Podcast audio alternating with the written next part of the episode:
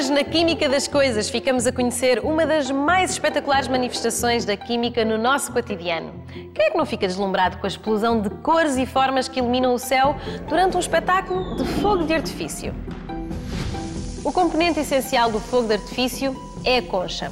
Normalmente um tubo de papel cheio com pólvora negra e pequenos globos de material explosivo chamados estrelas.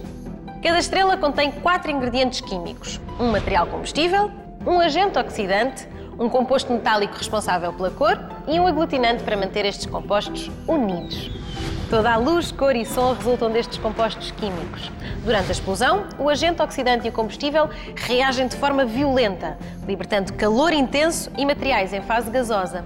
É a expansão brusca destes materiais gasosos que cria a onda de choque que nos chega aos ouvidos como o som de explosão. E é o calor libertado nesta reação o responsável pelo brilho e pela cor do fogo de artifício. As cores do fogo de artifício são obtidas essencialmente por um processo chamado luminescência. O calor libertado na explosão é absorvido pelos átomos dos metais presentes na composição da estrela. Ao absorver energia, os átomos dos metais ficam com os seus eletrões, digamos que desarrumados, fora das suas posições próprias. Quando voltam a arrumar os seus eletrões nas posições mais estáveis, os átomos libertam a energia em excesso, mas agora sob forma de radiação visível, ou seja, luz colorida. A cor da luz emitida varia consoante o metal utilizado. O vermelho é normalmente obtido com sais de estrôncio ou de lítio. O cor de laranja é característico dos sais de cálcio, como o cloreto de cálcio.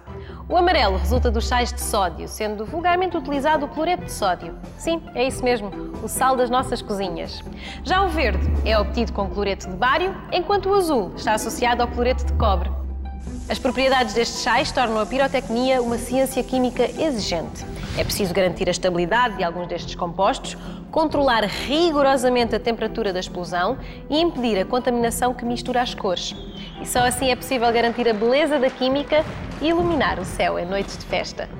Para saber mais sobre a química do fogo de artifício, visite o nosso site, aquimicadascoisas.org ou procure-nos no Facebook.